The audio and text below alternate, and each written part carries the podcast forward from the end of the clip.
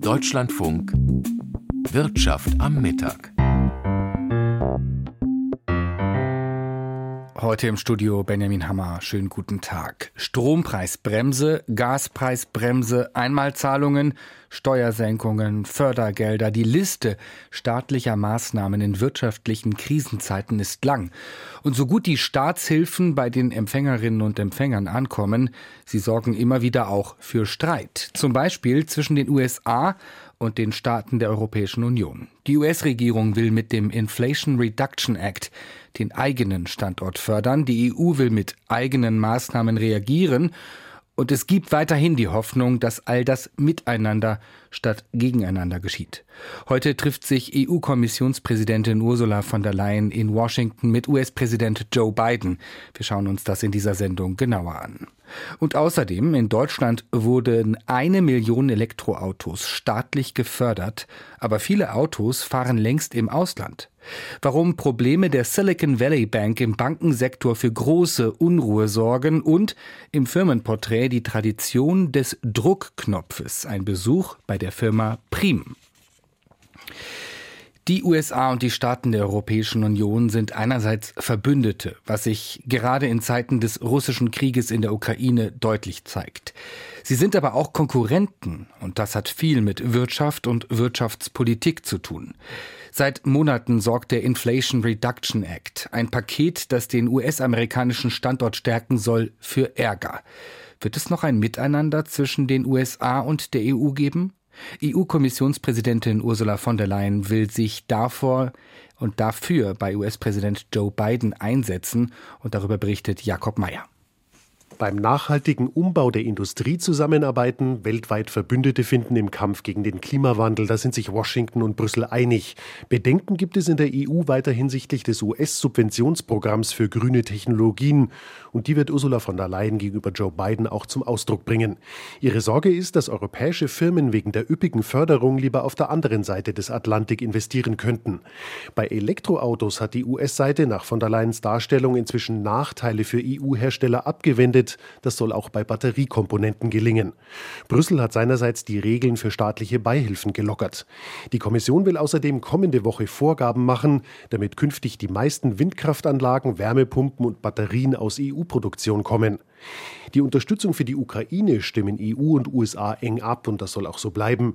Außerdem dürfte der Umgang mit China zur Sprache kommen. Washington fordert eine härtere Gangart gegenüber Peking für den Fall, dass China Waffen an Russland liefern sollte. Ursula von der Leyen in Washington, das war ein Beitrag von Jakob Mayer. Claudia Werle ist heute unsere Börsenreporterin in Frankfurt am Main. Ja, es geht bei dem Thema um Standortpolitik, es geht um die transatlantische, das transatlantische Verhältnis, es geht um sehr viel Geld auch. Äh, wie wird das bei Ihnen an der Börse diskutiert? Was auf der großen politischen Bühne entschieden wird, das hat ja oftmals ganz schnell ganz praktische Auswirkungen. Einige Unternehmen haben bereits angekündigt, wir bauen unser nächstes Werk in den USA. Das hat beispielsweise der Autozulieferer Schaeffler getan, auch der Siemens-Konzern. Und das sind nur ein paar Beispiele. Über die längerfristigen Folgen einer solchen Subventionspolitik habe ich kurz vor der Sendung mit dem Ökonomen David Kohl vom Bankhaus Julius Baer gesprochen. Ob wir denn mit einer Abwanderung von Unternehmen in großem Stile rechnen müssen, wollte ich von ihm wissen. Nein, sagt er, und er weist noch auf einen ganz anderen Aspekt hin. Vielleicht ist es äh, angemessener davon zu sprechen, dass man expandiert, äh, dass man eben nicht nur die Produktion äh, betreibt in Europa, sondern auch wegen den attraktiven Standortbedingungen und weil der Markt dort ist in den USA. Die USA lockt ja wirklich mit Subventionen, mit Vergünstigungen. Die EU reagiert mit Subventionen. Wie sinnvoll ist das, mit solchen Maßnahmen zu reagieren? Ja, sinnvoll äh, vielleicht in dem Sinne, dass man damit schneller bestimmte Dinge erreichen kann, äh, weil dann für die Firmen die Entscheidungen leichter zu treffen sind. Gleichzeitig bewirkt es auch, dass natürlich etwas die ja, ökonomische Effizienz äh, auf der Strecke bleibt, wenn Investitionsentscheidungen, Unternehmerentscheidungen vor der Maßgabe getroffen werden, wo gibt es die meisten Beihilfen. Das ist bestimmt der Negativfaktor von Subventionen. Also hier zwei verschiedene gegenläufige Dinge. Es geht schneller mit Subventionen, aber eben dann uneffizient effizienter. Subventionen in Europa, in den USA, in China, was hat das für Folgen? Das hat zu folgen, dass äh, insgesamt die Dinge teurer werden, weil man sich eben nicht an den ökonomischen Maßstäben, an der Produktivität, an der Wettbewerbsfähigkeit alleine orientiert, sondern eben an den politischen Maßstäben, wie stark die verschiedenen Länder hier einmal gewichten, in welche Richtung muss die Produktion, muss die ähm, Expansion, müssen die Investitionen gehen, aber auch, ob das eben national vollzogen wird, irrespektive, ob das eben günstiger oder dann auch teurer ausfallen kann. Wenn die Politik mehr und mehr das Sagen hat, bedeutet das auch, dass es eher um kurzfristige Entscheidungen geht und dass das langfristige auf der Strecke bleibt? Na, sicherlich bedeutet es eben langfristig, dass es eben diese verschiedenen Wettbewerbs- oder ja, Effizienznachteile äh, geboren werden. Gleichzeitig nimmt ja die Politik hier für sich in Anspruch, dass bestimmte langfristige Ziele verfolgt werden, die vielleicht nicht so schnell von der Industrie alleine verfolgt werden können. Und das ist derzeit populär. Es ist derzeit, äh, erfährt es die Unterstützung von großen Teilen der Bevölkerung. Und aus dem Grund äh, wird man wohl weiter mit diesen ja, Anreizsystemen, mit diesen äh, Subventionen äh, auch in Zukunft rechnen müssen. Davon mal ganz abgesehen, wie wettbewerbsfähig sind die Europäer? Sie sind in vielen Bereichen äh, wettbewerbsfähig, gerade die Energieproduktion. In anderen wiederum, gerade die E-Mobilität, hat man äh, sich ein bisschen Zeit gelassen, um sich wirklich auf diesen Trend einzulassen. Also hier war man etwas zu langsam. Die preisliche Ausrichtung der Zeit äh, spricht sehr dafür, dass man sich hier auch ohne Subventionen sehr schnell in diese Richtung bewegen wird, dass man hier wettbewerbsfähig zumindest den lokalen Markt mit den entsprechenden Produkten beliefern kann. Wenn heute Abend der amerikanische Präsident und die EU-Kommissionspräsidentin beraten über die Subventionsstreitigkeiten, könnte da am Ende möglicherweise auch eine ganz andere Art der Zusammenarbeit herauskommen? Wir erwarten, dass äh, dort äh, zumindest die schlimmsten ja, Benachteiligungen von europäischen Firmen abgebaut werden. Und zum Schluss, wenn man sich hier wirklich einigt, wenn man hier einen Konsens hat, dass man äh, sowohl Unternehmen fördert in Nordamerika als auch in Europa, dann kommt natürlich bei der Zusammenarbeit heraus, dass man hier wirklich nochmal die Geschwindigkeit erhöht, mit der in den verschiedenen Bereichen investiert wird und Kapazitäten geschaffen werden. So der Ökonom David Kohl vom Bankhaus Julius Bär. Wir schauen jetzt mal auf den DAX. Da gab es in den vergangenen Tagen viel Bewegung, auch heute. Heute gibt es nur eine Richtung, die nach unten. Der DAX steht bei 15.433 Punkten, stand heute auch schon deutlich tiefer. Die Zinssorgen sind zurück. US-Notenbankchef Jerome Powell hat ja in dieser Woche diesbezüglich sehr deutliche Worte gefunden. Dazu äh, kommt, äh, dass eine gewisse Unsicherheit heute Nachmittag neue Zahlen vom amerikanischen Arbeitsmarkt, ob viele Menschen einen Job haben oder auf Jobsuche sind. Das ist einfach für die US-Geldpolitik eine wichtige Größe. Und dann, was die Kurse heute auch noch bewegt, das sind Unternehmensnachrichten.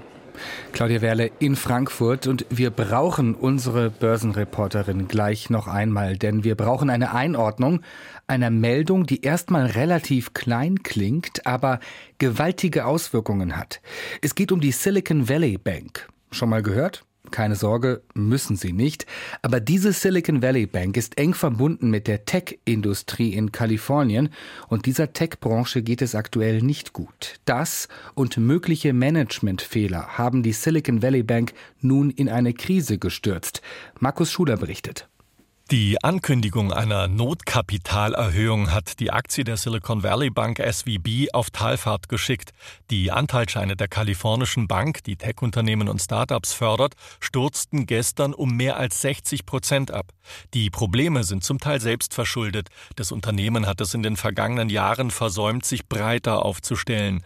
Es versorgt fast nur die Tech-Industrie und kaum andere Wirtschaftszweige. Hinzu kommt, Viele Start-ups und Unternehmen verdienen gerade nur wenig Geld.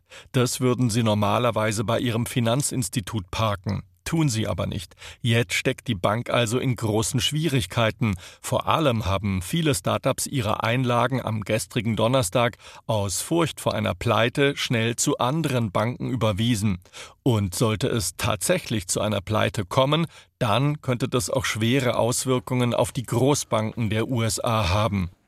Und wir gehen zurück zu Claudia Werle an der Börse in Frankfurt. Eine vermeintlich kleine Meldung, aber es klang gerade schon an, mit möglicherweise enormen Auswirkungen. Was können Sie schon jetzt beobachten? Aktien der Deutschen Bank beispielsweise 7 Prozent im Minus, Papiere der Commerzbank fast 3 Prozent tiefer. Noch scheint es ein Einzelfall zu sein, was da in den USA passiert. Aber die Sorge ist groß, dass die Probleme des amerikanischen Start-up-Finanzierers auf die ganze Branche übergreifen könnte.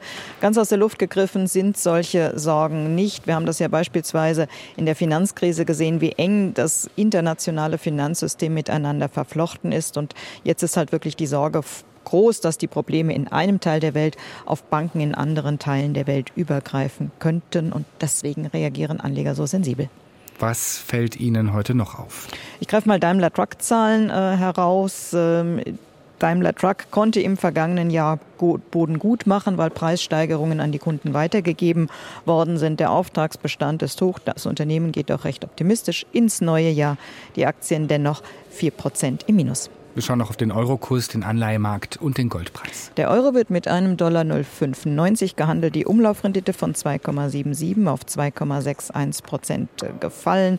Und für die Fein und zu Gold müssen 1.836 Dollar und 18 gezahlt werden. Claudia Werle an der Börse in Frankfurt am Main.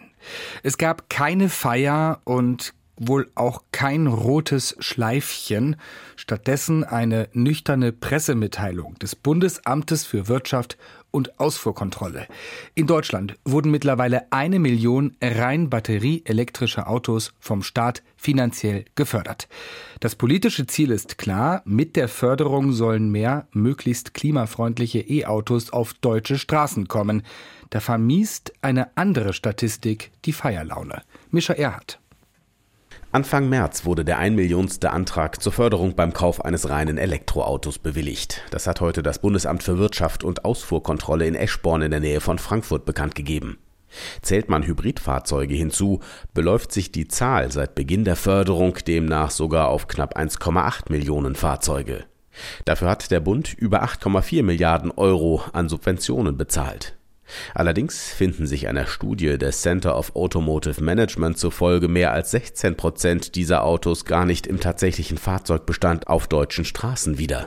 Nun, es sind äh, im Wesentlichen äh, Händler, die sich darauf spezialisiert haben, dass man praktisch sechs Monate einen Tesla in Deutschland umsonst fahren kann und dieser wird dann äh, gewinnbringend etwa nach Dänemark weiterverkauft. Es profitieren sozusagen der Händler, aber auch der, äh, der dann das Elektrofahrzeug fahren kann, praktisch umsonst. Verlieren tut der Steuerzahler, also eigentlich wir alle sagt der Direktor des Autoforschungsinstitutes in Bergisch Gladbach, Stefan Bratzel. Seine Studie bezieht sich auf das vergangene Jahr 2022. Demzufolge sind es vor allem vergleichsweise große und teure Elektroautos, bei denen der eigentümliche Schwund festzustellen ist. Bei Tesla landen demnach fast ein Drittel der geförderten Autos im Ausland, bei BMW und Daimler jedes fünfte. Im vergangenen Jahr lag die Höhe der möglichen staatlichen E-Auto-Förderung bei bis zu 6000 Euro. In diesem Jahr ist sie auf bis zu 4000 Euro gesunken. Der mutmaßlich gewinnbringende Weiterverkauf wurde möglich durch die vergleichsweise kurze vorgeschriebene Haltedauer von nur einem halben Jahr nach Kauf und Förderung. Auf diese Weise, so die Berechnungen von Stefan Bratzel, könnte das den Steuerzahler rund 380 Millionen Euro an Steuergeld gekostet haben. Mittlerweile gilt eine vorgeschriebene Haltedauer von einem Jahr. Bratzel plädiert allerdings für eine noch höhere Mindesthaltedauer. Ich glaube, dass zwei Jahre tatsächlich besser wären. Äh, da wäre man auf der sicheren Seite. Ähm, wer sich einen Neuwagen kauft, äh, der macht es normalerweise nicht, wenn er den schon nach einem Jahr wieder als Gebrauchtwagen verkaufen will. Und wenn er von der Prämie profitieren will, ist es durchaus gerechtfertigt, dass äh, die Haltedauer zwei Jahre ist. Die Förder- und Zulassungszahlen bei Elektroautos zeigen aber noch etwas anderes. Deutschland liegt damit nämlich weit hinter seinem Ziel, bis 2030 15 Millionen vollelektrische Autos auf den Straßen zu haben. Bleiben die Voraussetzungen und die Rahmenbedingungen so, wie sie im Moment sind, so werden wir auf keinen Fall auf die 15 Millionen kommen, sondern dieses Ziel krachend verfehlen. Das wäre ein sehr, sehr schlechtes Zeugnis, nicht nur klimapolitisch, sondern auch für die Wettbewerbsfähigkeit dieses äh, sehr wichtigen Wirtschaftssektors in Deutschland. Sagt der Direktor der Agora Verkehrswende Christian Hochfeld. Bereits in diesem Jahr müssten der Denkfabrik zufolge pro Tag rund 5000 neue Elektrofahrzeuge auf Deutschlands Straßen rollen. Die tatsächliche Zahl lag im Februar bei nicht einmal 1200, also weniger als einem Viertel. In diesem Zusammenhang warnen Christian Hochfeld und seine Kolleginnen die Bundesregierung davor, das EU-weit eigentlich beschlossene Verbrenner aus ab 2035 zu verhindern. Die Industrie braucht im Moment eines ganz besonders, nämlich Planungs- und Investitionssicherheit. Da weist dieser Verbrennerausstieg den richtigen Weg. Eigentlich hatten sich EU-Staaten und Europaparlament bereits im Oktober darauf geeinigt, dass ab 2035 keine Verbrennerautos mehr auf Europas Straßen zugelassen werden dürfen. FDP-Bundesverkehrsminister Volker Wissing hat nun aber angekündigt, seine Zustimmung zu verweigern und den Beschluss damit auf den letzten Metern zu kippen. Inzwischen gibt es indes auch verschiedene Stimmen aus der Autoindustrie, die das kritisieren. So sagte etwa Audi-Chef Markus Düßmann, das Infragestellen des Aus für Verbrennerfahrzeuge würde die Planungsunsicherheit erhöhen und die Gefahr einer Hängepartie für die Branche bedeuten. Wie der Staat eine Million Elektroautos bezuschusste, von denen eine ganze Menge nach Gratisfahrten im Ausland landeten, das war Mischa Erhardt. Freitagmittag. Da essen viele Menschen Fisch, viele Menschen starten so langsam ins Wochenende und bei uns in der Sendung Wirtschaft am Mittag kommt jeden Freitag das Firmenporträt. Heute geht es um ein Unternehmen, das seinen Anfang, Achtung, in der Mitte des 16. Jahrhunderts hat und zu den ältesten Firmen Deutschlands gehört. Die Firma Prim ist bekannt und benannt nach dem gleichnamigen Firmengründer. Aus einer Kupferschmiede wurde ein frühindustrieller Hersteller von Nähbedarf, bis schließlich in den frühen Jahren des 20. Jahrhunderts ein Allerweltsartikel zum Zukunftsgaranten wurde. Dieter Wulff über Prim und den verbesserten Druckknopf. Gründungsdatum der Firma ist 1530. Wilhelm Prim wird als der Gründungsvater angesehen. Das war ein Goldschmied in Aachen. So Ansgar Non, Geschäftsführer einer der ältesten industriellen Familienunternehmen Deutschlands. Weil die Familie protestantisch war, Aachen aber eine katholische Hochburg, wurde ihr das Zunftrecht aberkannt, daher zog die Firma im 17. Jahrhundert ins nahegelegene Stolberg, bis heute Sitz der Firmenzentrale. Das eigene Wappen mit Hirsch und Schlüssel deutet noch heute auf diese christliche Tradition, die aber spiele mittlerweile überhaupt keine Rolle mehr, meint Ansgar Non. Und wir müssen auch sehr vorsichtig sein. Wir haben 700 Mitarbeiter in Sri Lanka, bei denen gibt es auch Christen, aber die vorherrschende Religion ist eine völlig andere. Die Stolberger Firma ist längst ein weltweit agierendes Unternehmen mit momentan etwa dreieinhalbtausend Mitarbeitern an 29 Standorten auf allen fünf Kontinenten und auch das Ziel, das Ansgar Non ausgab, als er vor fünf Jahren die Geschäftsführung übernahm, ist alles andere als bescheiden. Wir sind dann darauf gekommen und haben gesagt, Prim every day, everywhere. Dass jeder Erdenbürger ein Produkt von Prim in seinem täglichen Leben hat. Meist sind es kleine, sehr kleine Metallteile, die die Firma produziert, ursprünglich Nähnadeln, Stricknadeln, überhaupt alles rund ums Nähen und Stricken. Aber hier in der Firmenzentrale im rheinischen Stolberg wird hauptsächlich das produziert, was die Firma wirklich groß gemacht hat, Druckknöpfe erklärt Michael Küppers, der Pressesprecher der Firma. Es ist zwar ein kleines, unbedeutend scheinendes Teil, aber es wird halt einfach millionenfach genutzt und es war dann eben für die Bekleidungsindustrie ein ganz wichtiges Zulieferelement und hat sich dann eben ja verbreitet und wird ja bis heute zu eben millionenfach eingesetzt. Axel Wirtmüller, der Betriebsleiter am Standort in Stolberg, führt in die Produktionshallen. Dazu geht es mit dem Aufzug in den vierten Stock. Also eine logistische Herausforderung, kann ich nur sagen, weil wir müssen so pro Tag, wenn wir in Vollbetrieb sind, zwischen 14 Tonnen Bandmaterialien aus dem Keller in die vierte Etage schaffen. Stolberg liegt in einem engen Tal, Platz für die Fabrik ist begrenzt. So baute man schon vor Jahrzehnten nicht in die Breite, sondern verlagerte die einzelnen Produktionsschritte auf verschiedene Etagen erklärt Axel Wirtmüller, der vor 42 Jahren als Lehrling hier anfing. Hier stehen wir jetzt an einer älteren Maschine, die ist auch schon ca. 40 Jahre alt. Sie hören auch an den Geräuschen, dass sie relativ laut ist und eigentlich nicht die Tourenzahl hat, die wir heute gewöhnlich brauchen für die Produktion. Ein paar Meter weiter fertigt eine modernere Maschine, deutlich leiser, dafür aber umso schneller, sogenannte Gripfix-Verschlüsse. Sie finden das an Krankenhauswäsche, aber für jeden eigentlich so bekannt an Babystramplern. Wenn Sie in der Mitte eines Babystramplers die Hose oder die Windel wechseln wollen, dann können Sie den aufmachen und da sind unsere Produkte dran. Darüber hinaus stecken kleine Metallknöpfe oder Stifte in allen möglichen Produkten, ob Kaffeemaschinen, Computertastaturen, Automotoren und an Büstenhaltern eben die Haken und Ösen, die BHs zusammenhalten, erklärt Geschäftsführer Ansgar Non. Und dieses Stück Stoff, was dann so gefärbt werden muss, wie der Rest des BHs ist, das machen wir auch, ja, das Färben. Und dann biegen wir die Haken und Ösen und nähen die da drauf. Das wichtigste Ziel sei, hier die Firma in die nächste Generation zu führen, meint Ansgar Non. Genau das aber stand vor etwa 15 Jahren auf dem Spiel. Seit den 1970er Jahren hatte die Firma mit internationalen Konkurrenten illegale Preisabsprachen getroffen, die EU-Kommission verhängte Kartellstrafen, wonach alleine die Stolberger Firma ca. 100 Millionen Euro hätte zahlen müssen, ein Betrag, der unweigerlich in die Insolvenz geführt hätte. Am Ende reduzierte die EU-Kommission die Strafe deutlich, um der Firma das Überleben zu ermöglichen. Das Kartellverfahren führte dann aber auch zu einem ganz neuen Verfahren, wie man zu Entscheidungen kommt.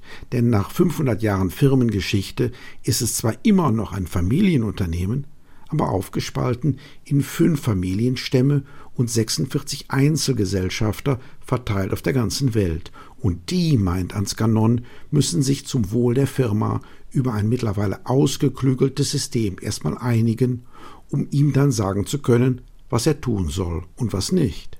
Die müssen sich einigen, erst in den Familienstämmen, dürfen nur mit einer Stimme sprechen und dann müssen die fünf verschiedenen Familienstammvertreter sich wieder einigen, um dem Beirat mit einer Stimme zu sagen, was der Beirat bitte dem Management sagt. Natürlich gibt es da Meinungsunterschiede, aber das Modell funktioniert aus meiner Sicht hervorragend. Jetzt gehe es um die nächste Etappe, meint Ansgar Non, also um weitere 500 Jahre Firmengeschichte. Die Firma Prim im Firmenporträt heute von Dieter Wulff. Wenn es heute keinen Durchbruch gibt, dann heißt es wohl Streik bei der Deutschen Post. Die Postmitglieder der Gewerkschaft Verdi haben gestern für einen unbefristeten Streik gestimmt. Heute wird nochmal verhandelt. Wir kommen zur Wirtschaftspresseschau. Die Frankfurter Rundschau schreibt Sensationelle Zahlen. Der nächste Rekordgewinn. Es läuft prächtig bei der Deutschen Post. So gut sogar, dass der Konzern seine Dividende erhöht. Schließlich sollen auch die Aktionäre ihr Stückchen vom Kuchen bekommen. Seine schlecht bezahlten Beschäftigten aber lässt der Konzern zappeln. Das bisherige Angebot der Arbeitgeberseite reicht den Beschäftigten nicht, wie das deutliche Votum der Verdi-Mitglieder für einen unbefristeten Streik zeigt. Die Beschäftigten haben gute Argumente auf ihrer Seite. Aktionärinnen und Aktionäre sollen profitieren, die Packer, Sortiererinnen, Zusteller und Technikerinnen aber kaum. Da läuft etwas schief. Im Südkurier aus Konstanz ist zu lesen. Niemand bestreitet, dass die gestiegenen Lebenshaltungskosten gerade den unteren Einkommensgruppen besonders zusetzen. Die Geschäftszahlen weisen neue Rekorde bei Umsatz und Gewinn aus. Warum also nicht eine Scheibe davon für die Beschäftigten abschneiden? Der Haken? Nicht Sie haben dieses Ergebnis erwirtschaftet. Das Geld kommt aus dem Auslandsgeschäft. Die Post wird es der Gewerkschaft unter die Nase reiben. Man wird sich irgendwo in der Mitte treffen müssen. Die Frankfurter Allgemeine Zeitung geht auf den neuen Vorstandschef der Deutschen Post, Tobias Mayer, ein. Dass er der richtige Mann für schwierige Zeiten ist, hat er schon als Krisenmanager im Frachtgeschäft und danach in der Brief- und Paketsparte unter Beweis gestellt. Die freilich bleibt eine Dauerbaustelle, umso mehr dann, wenn die Tarifverhandlungen an diesem Wochenende doch noch scheitern und ein langer Streik das Geschäft lahmlegen sollte. Es wird höchste Zeit, dass sich beide Seiten aufeinander zubewegen. Dass die Post und Verdi es so kurzfristig noch einmal versuchen wollen, ist immerhin ein gutes Zeichen. Und die Süddeutsche Zeitung schreibt über die zahlreichen Tarifkonflikte in Deutschland Normalerweise ist der März ein Monat der Hoffnung. Die Temperaturen steigen, der Frühling beginnt. Dieses Jahr aber wird der März zum Monat des Missvergnügens. Streiks in Kitas, Kliniken und Nahverkehr erschweren den Alltag vieler Menschen. Verdi fordert bei der Post gleich 15 Prozent mehr Lohn für ein Jahr. Eine schnelle Einigung wäre aber richtig. Sie würde den Bürgern signalisieren, dass es mit den Streiks nicht endlos weitergeht. Und sie würden die Hoffnung wecken, dass sich Verdi Ende März mit den Arbeitgebern im öffentlichen Dienst einigt. Irgendwann sollte auch ein Monat des Missvergnügens zu Ende gehen. Das war die Wirtschaftspresseschau in der Sendung Wirtschaft am Mittag. Vielen Dank fürs Zuhören und ein schönes Wochenende, sagt Benjamin Hammer.